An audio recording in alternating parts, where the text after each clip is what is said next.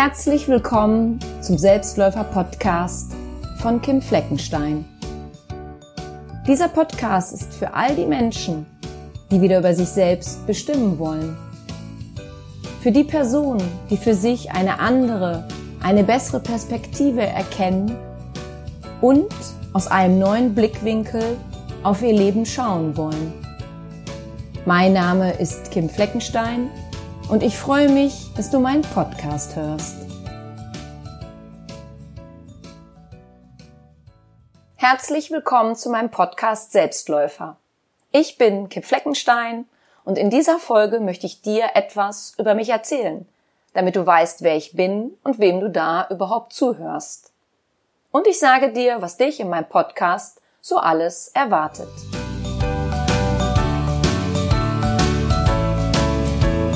Ja, ich heiße Kim Fleckenstein und ich lebe in München.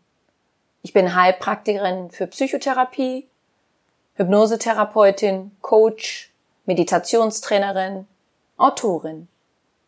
Ich habe ein zwölf Wochen Online-Programm Panikstoppen entwickelt und außerdem habe ich seit einigen Jahren einen Online-Shop, in dem ich über 150 Audioprogramme auf Basis der Hypnose, des Mentaltrainings und der Meditation anbiete.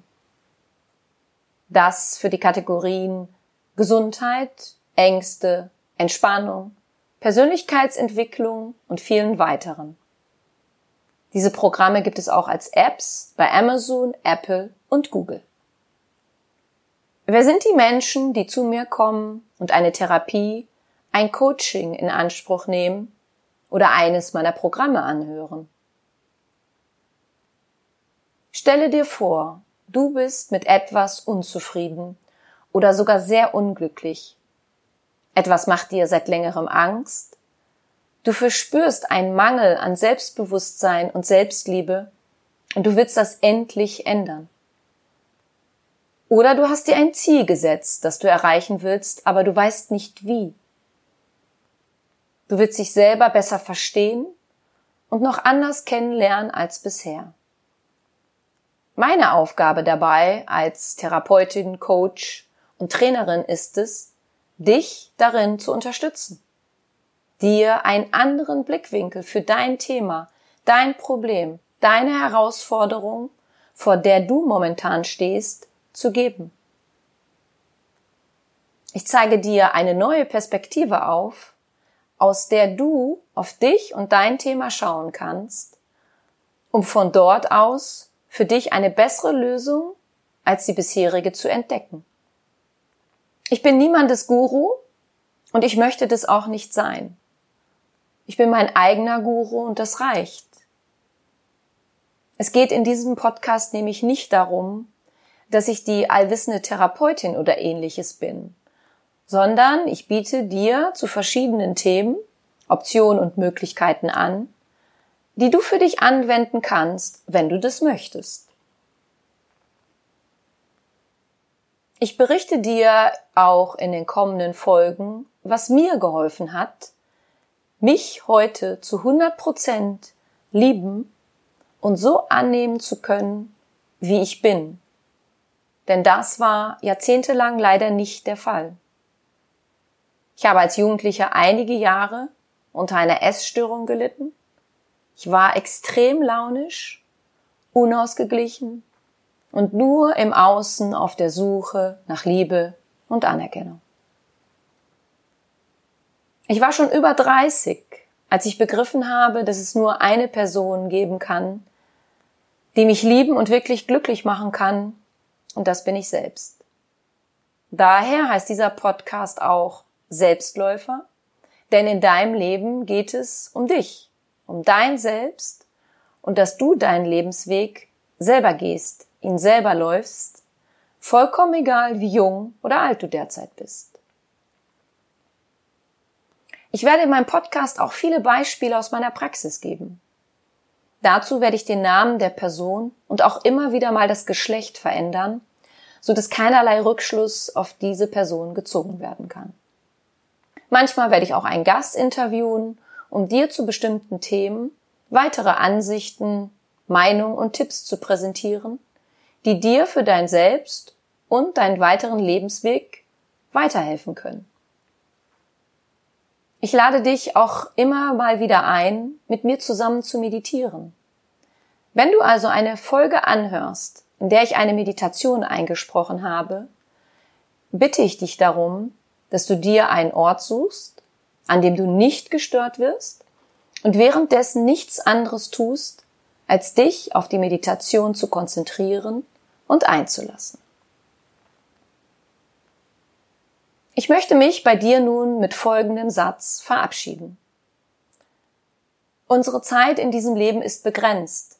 Daher ist es unsere Aufgabe, uns zunächst um uns selbst zu kümmern, uns bewusst wahrzunehmen, uns zu respektieren, uns zu achten und vor allem uns selber zu lieben. Denn dann können wir auch unsere Mitmenschen lieben und uns von ihnen lieben lassen. Vielen herzlichen Dank, dass du meinen Podcast anhörst und bis bald. Ich freue mich auf dich. Deine Kim.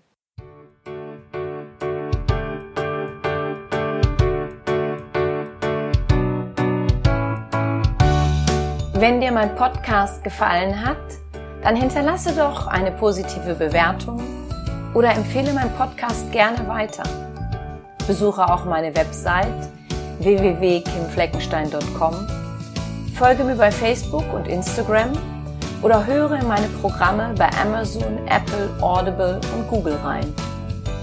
Du kannst mir auch gerne an info at kimfleckenstein.com schreiben, wenn du ein spezielles Anliegen hast.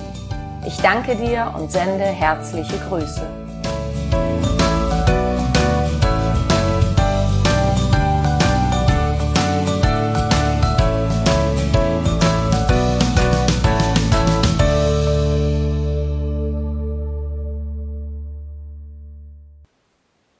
Hallihallo, heute in dieser elften Folge möchte ich mit dir über deine Stimme sprechen.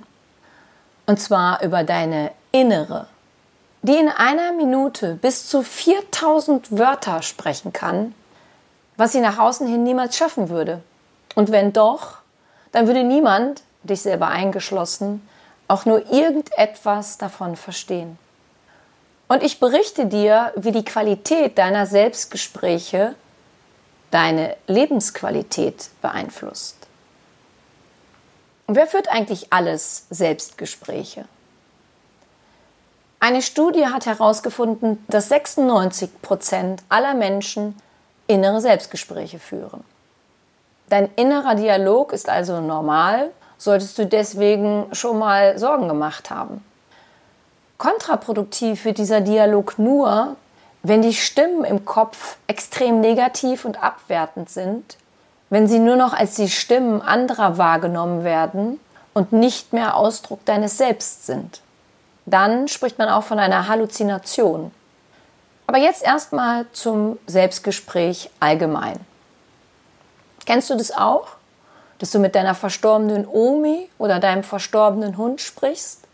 Oder du gehst eine bereits vergangene Unterhaltung immer und immer wieder durch? Das alles in deinem Kopf völlig lautlos und ohne dass jemand etwas davon bemerkt? Ja? Dann ist es ja gut, denn dieses innere Sprechen gehört wie das äußere Sprechen mit anderen Menschen zu einem Teil deines Selbst. Obwohl also fast alle Menschen es täglich tun, sprechen wir aber nicht gern darüber. Und warum nicht?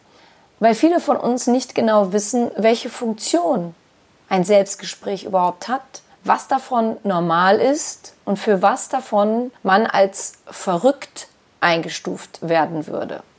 Galt es im Mittelalter noch als völlig normal, die Stimme Gottes in sich zu vernehmen, so gab es eine Zeit, in der es nicht salonfähig war, von einem inneren Monolog zu berichten geschweige denn, dass man auch draußen auf der Straße mit sich selber etwas lauter spricht, so wie ich es manchmal tue, wenn ich den Kopf voller To-Dos habe.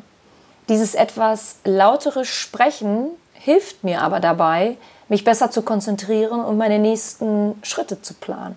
Charles Froneyhug ist Professor an der Universität Durham in England. In seinem Buch Selbstgespräche von der Wissenschaft und Geschichte unserer Selbstgespräche erfährst du eine Menge über unser aller inneres Selbstgespräch. Der Engländer gibt dir in seinem Buch Einsichten darüber, wann die Kakophonie der Wörter in unserem Kopf anfängt oder worin sich unser Selbstgespräch von einem gesunden zu einem krankhaften unterscheidet. Er führt dazu auch den russischen Psychologen Vygotsky an, der herausgefunden hat, dass wir bereits als kleine Kinder mit den Selbstgesprächen anfangen. Und zwar, wenn wir angefangen haben, sprechen zu lernen. Bei den meisten von uns fängt es mit zwei Jahren an, dass wir aussprechen, was wir als nächstes tun werden. Wir planten damals unsere Handlung, indem wir sie uns vorgesagt haben. Oftmals sogar in der dritten Person. Der Peter fährt jetzt das Feuerwehrauto in die Garage. Warum Selbstgespräche in der dritten Person geführt besonders effektiv sind, dazu sage ich später noch etwas. Vielleicht kannst du dich noch daran erinnern, wie du mit deiner Puppe oder deinem Teddy gesprochen hast, oder du kannst es bei deinem eigenen Kind beobachten. Erst als wir älter wurden, haben wir den lauten Monolog oder auch Dialog mit der Puppe nach innen verlegt. Entweder, weil es uns so beigebracht wurde oder weil es halt in der Natur der Sache liegt. Im inneren Gespräch liegt eine große Kraft und vor allem ist sie sehr vielfältig. Du kannst dich innerlich beschwichtigen, motivieren, niedermachen, anschreien oder dir einen Witz erzählen. Und natürlich kannst du auch innerlich einen Dialog halten, denn wir brauchen niemanden vor uns zum Anfassen oder direktes Anschauen zu haben, um mit einer Person oder einem Tier zu kommunizieren. In unserem Gehirn liegt der beste Chip der Welt, um sich alles vorzustellen, und das ist die eigene Fantasie. Viele von uns brauchen diese Art des inneren Gespräches, um einen in Worte gefassten Abstand zu bekommen, um sich in schwierigen Situationen erst einmal zu orientieren, bevor eine Entscheidung getroffen werden kann. Das führt aber oft auch dazu, dass Menschen sich so schwer entscheiden können, weil sie in ihrem Selbstgespräch etwas wieder und wieder durchspielen und dann keine Entscheidung treffen, weil das Selbstgespräch nicht sauber genug geführt wurde. Lässt du in deinem Kopf zum Beispiel ein Streitgespräch noch einmal Revue passieren, kannst du besser erkennen, was an diesem Gespräch für dich so ärgerlich gewesen ist. Du kannst deiner Wut, deiner Enttäuschung ihren Raum geben, was du in dem Streitgespräch selber vielleicht nicht konntest.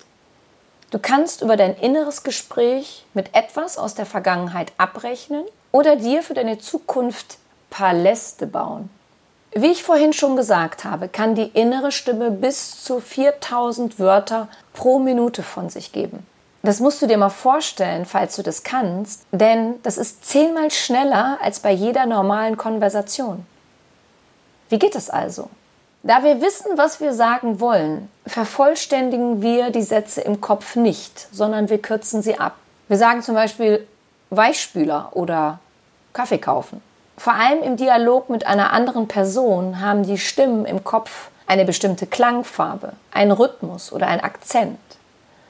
Wir meinen sogar zu wissen, was Herr Schmidt zu uns sagen wird und geben eine Antwort, um für das Gespräch in echt dann auch dementsprechend vorbereitet zu sein. Oder spiele dir mal bestimmte Filmszenen in deinem Kopf vor. Du weißt genau, wie jemand etwas sagt, wie er oder sie dann schaut und sich bewegt. Einer meiner Serien-Highlights ist zum Beispiel Big Bang Theory und ich liebe Dr. Sheldon Cooper.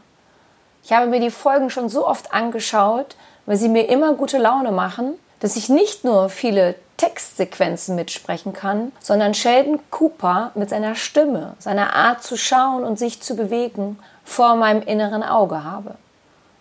Denn das innere Auge ist bei einem Selbstgespräch mit dabei. Was können unsere Selbstgespräche noch Gutes für uns tun? Sie können uns dabei helfen, Lerninhalte besser zu verinnerlichen. Es kann uns an etwas erinnern, es kann uns motivieren, es kann uns dabei helfen, unsere Gefühle besser zu steuern. Es kann uns dabei helfen, eine Sprache besser zu lernen, indem wir Vokabeln laut oder leise wiederholen. Ich bin früher beim Lernen sogar noch dabei herumgelaufen, weil ich das Gefühl hatte, dass sich die Englischvokabeln oder etwas Geschichtliches dann besser einprägen lässt.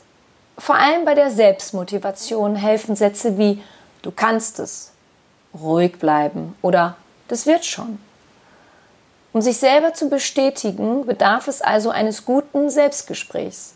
Ein negativ geführtes stärkt übrigens die eigenen Selbstzweifel und demotiviert eher. Auf das Thema Selbstzweifel komme ich übrigens in der nächsten Folge zu sprechen. Ich stelle dir nun ein paar Fragen. In welcher Person sprichst du mit dir selber? Ichst du dich oder duzt du dich?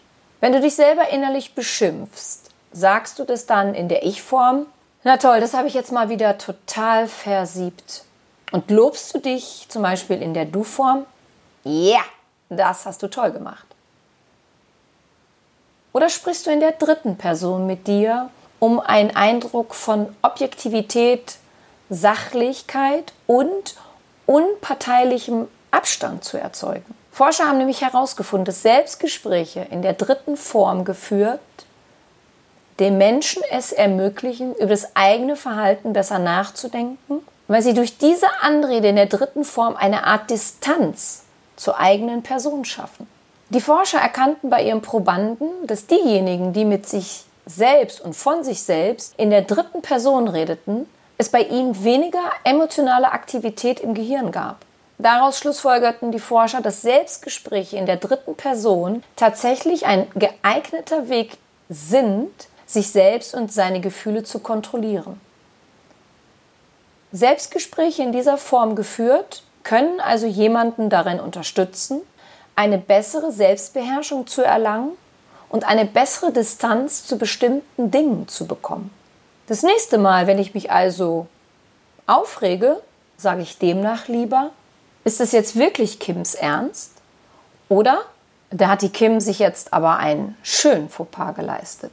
Inneres Sprechen hat also sehr viele positive Wirkungen für den Menschen, aber ungesund wird das Selbstgespräch, wenn es, wie bereits am Anfang gesagt, extrem negativ behaftet ist. Negative Selbstgespräche treten bei Persönlichkeitsstörungen wie der Schizophrenie, bei einer posttraumatischen Belastungsstörung bei Alkoholismus, bei Alzheimer-Demenz und anderen Erkrankungen auf. Und zwar als eines von vielen verschiedenen Symptomen. Stimmen im Kopf sind extrem schwer zu fassen und zutiefst persönlicher Natur. Viele Menschen haben auch völlig falsche Vorstellungen von dem Wortschwall in ihrem Kopf. Wir glauben oft, dass unsere Stimmen obsessiver erscheinen, als sie es beim genauen Hinsehen tatsächlich sind. Bleibe also ganz entspannt, denn du bist völlig normal, wenn du mit dir selber sprichst. Unterhalte dich mit anderen Menschen aus deinem Umfeld, wenn du dir Sorgen wegen deiner Selbstgespräche machst und gleiche mit ihnen ab, wie ihre Selbstgespräche sich anhören.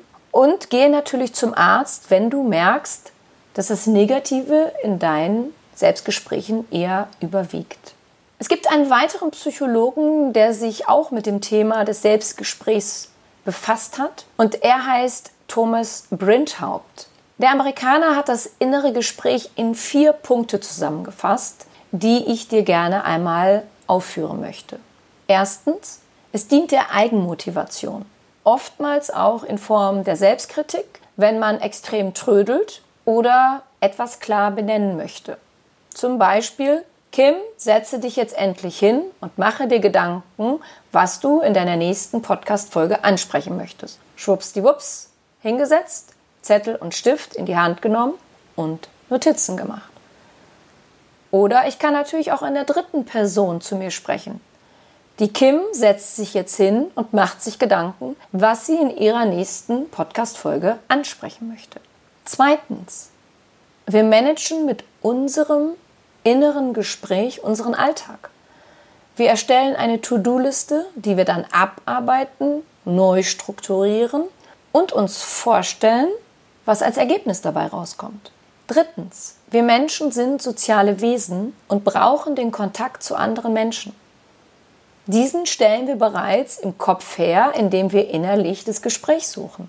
Wir führen es, je nachdem, wie wir zum anderen Gesprächspartner stehen, es liebevoll oder ernst. Aber wir führen es schon einmal und es hilft uns dann oft dabei, es auch in echt zu tun. Viertens, wir bestätigen uns mit einem inneren Gespräch. Umso besser wir es führen, umso besser die Selbstbestätigung.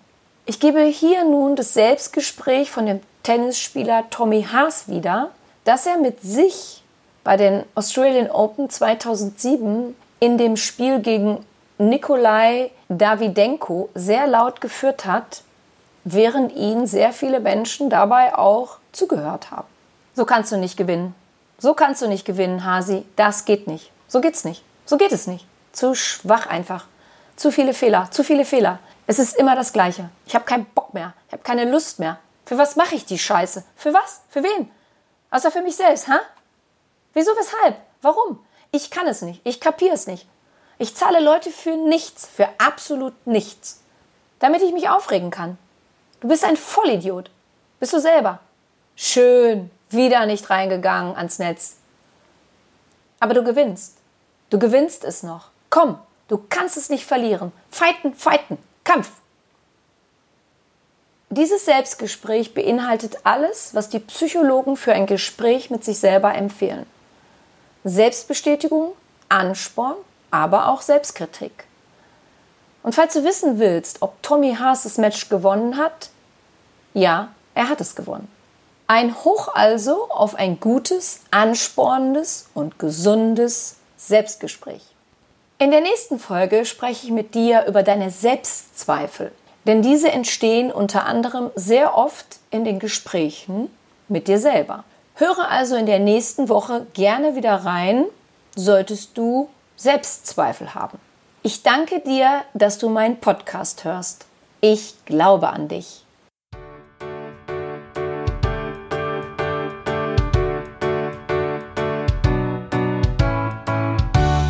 Wenn dir mein Podcast gefallen hat, dann hinterlasse doch eine positive Bewertung oder empfehle meinen Podcast gerne weiter. Besuche auch meine Website www.kimfleckenstein.com Folge mir bei Facebook und Instagram oder höre in meine Programme bei Amazon, Apple, Audible und Google rein. Du kannst mir auch gerne an info@kimfleckenstein.com schreiben, wenn du ein spezielles Anliegen hast. Ich danke dir und sende herzliche Grüße.